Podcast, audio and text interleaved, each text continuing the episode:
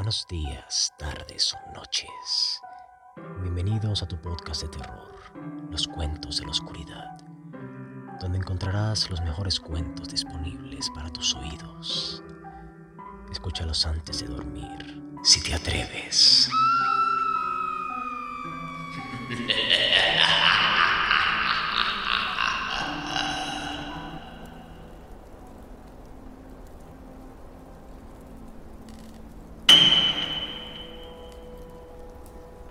Los sueños en la casa de la bruja. H.P. Lovecraft. Parte 2. Durante algún tiempo, parece que los extraños ángulos de la habitación de Gilman tuvieron sobre él un raro efecto casi hipnótico. Y a medida que el sombrío invierno avanzaba, se encontró contemplando con creciente intensidad la esquina en donde el techo descendente se unía con la pared inclinada.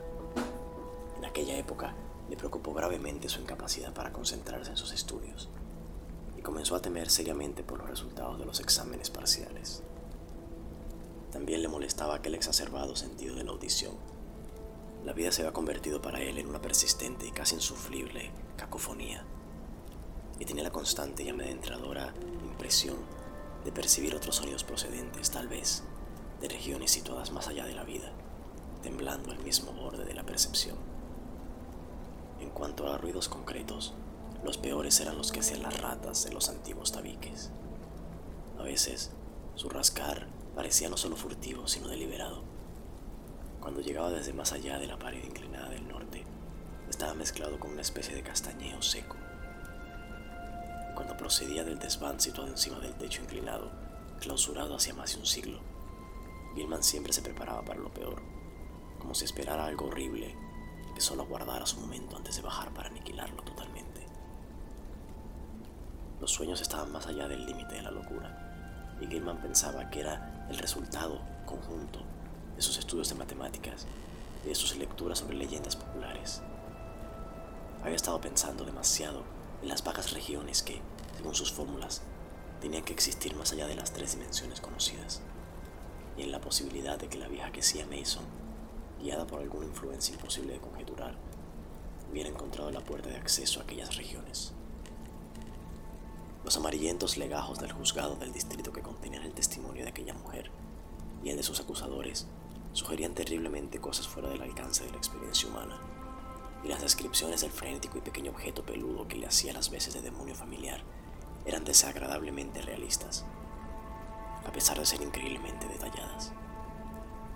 Ese ser de tamaño no mayor al de una rata grande, y al que las gentes del pueblo llamaban caprichosamente Brown Jenkins, parecía haber sido fruto de un notable caso de sugestión colectiva, pues en 1692 no menos de 12 personas atestiguaron haberlo visto. También los rumores recientes acerca de él coincidían de una manera desconcertante e incomprensible.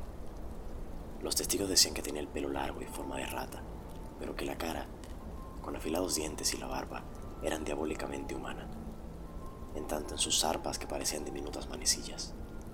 Llevaba recados de la vieja al diablo y se alimentaba con la sangre de la hechicera que sorbía como un vampiro. Su voz era una especie de risita detestable y podía hablar todos los idiomas.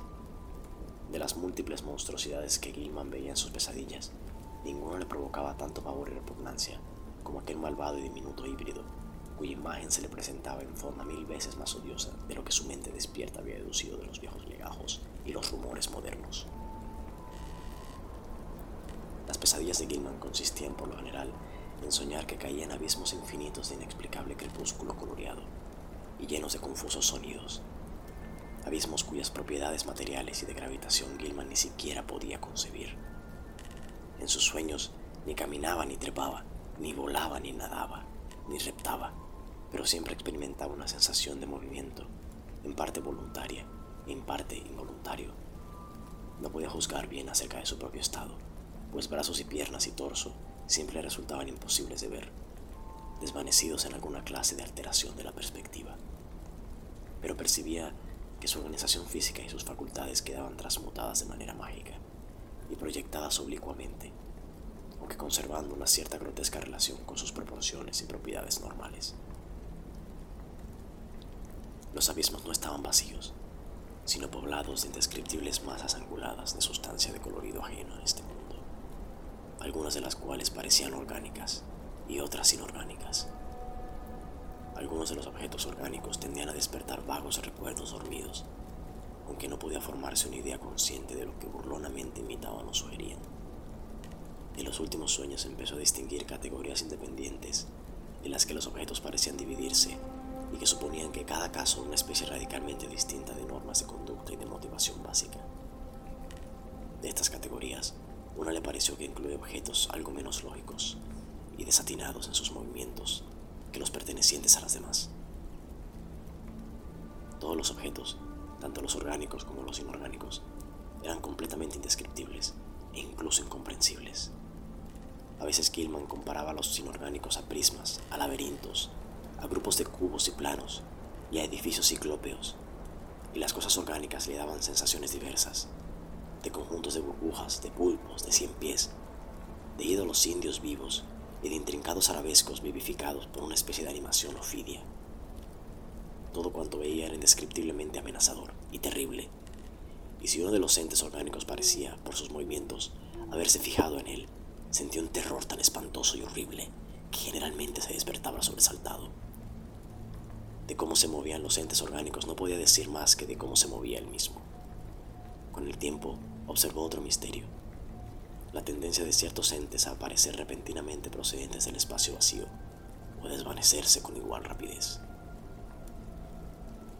La confusión de gritos y rugidos que retumbaba en los abismos desafiaba todo análisis en cuanto a tono, timbre o ritmo, pero parecía estar sincronizada con vagos cambios visuales de todos los objetos indefinidos, tanto orgánicos como inorgánicos. Gilman experimentaba el continuo temor de que pudiera elevarse hasta algún grado insufrible de intensidad durante alguno de sus oscuras e inexplicables fluctuaciones. Pero no era estas vorágines de alienación total cuando veía a Brown Jenkins. Aquel horror abominable estaba reservado para ciertos sueños más ligeros y vividos, que le asaltaban inmediatamente antes de caer profundamente dormido. Gilman permanecía echado en la oscuridad, luchando para mantenerse despierto cuando una leve claridad parecía relucir en torno a la centenaria habitación revelando en una neblina violácea la convergencia de los planos angulados que de manera tan insidiosa se habían apoderado de su mente. El horror parecía salir del agujero de las ratas en el rincón y avanzar hacia él, deslizándose por las tablas del suelo combado con una maligna expresión en su diminuto y barbado rostro humano. Pero afortunadamente el sueño siempre se desvanecía antes que la aparición se acercara demasiado a él para acariciarlo con el hocico. Tenía los dientes diabólicamente largos, afilados y caninos. Gilman trataba de taponar el agujero de las ratas todos los días, pero noche tras noche los verdaderos habitantes de los tabiques roían la obstrucción, fuera lo que fuera. En una ocasión hizo que el casero clavara una lata sobre el orificio, pero la noche siguiente las ratas habían abierto un nuevo agujero y al hacerlo habían empujado y arrastrado un curioso torcico de hueso Gilman no informó de su fiebre al doctor, pues si sabía que si ingresaba a la enfermería de la universidad no podría pasar los exámenes, para cuya preparación necesitaba todo su tiempo. Aún así, le suspendieron en cálculo diferencial y en psicología general superior, aunque le quedaba la esperanza de recuperar el terreno perdido antes de terminar el curso.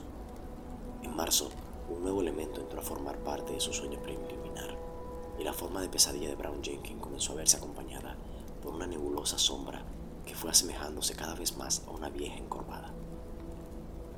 Este nuevo elemento le trastornó más de lo que pudiera explicar, pero acabó por decidir que era igual a una vieja con la que se había encontrado dos veces en el oscuro laberinto de callejas de los abandonados muelles.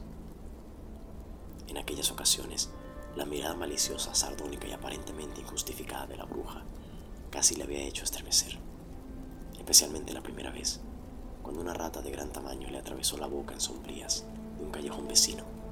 Le hizo pensar irrazonablemente en Brown Jenkins y pensó que aquellos temores nerviosos se estaban reflejando ahora en sus desordenados sueños.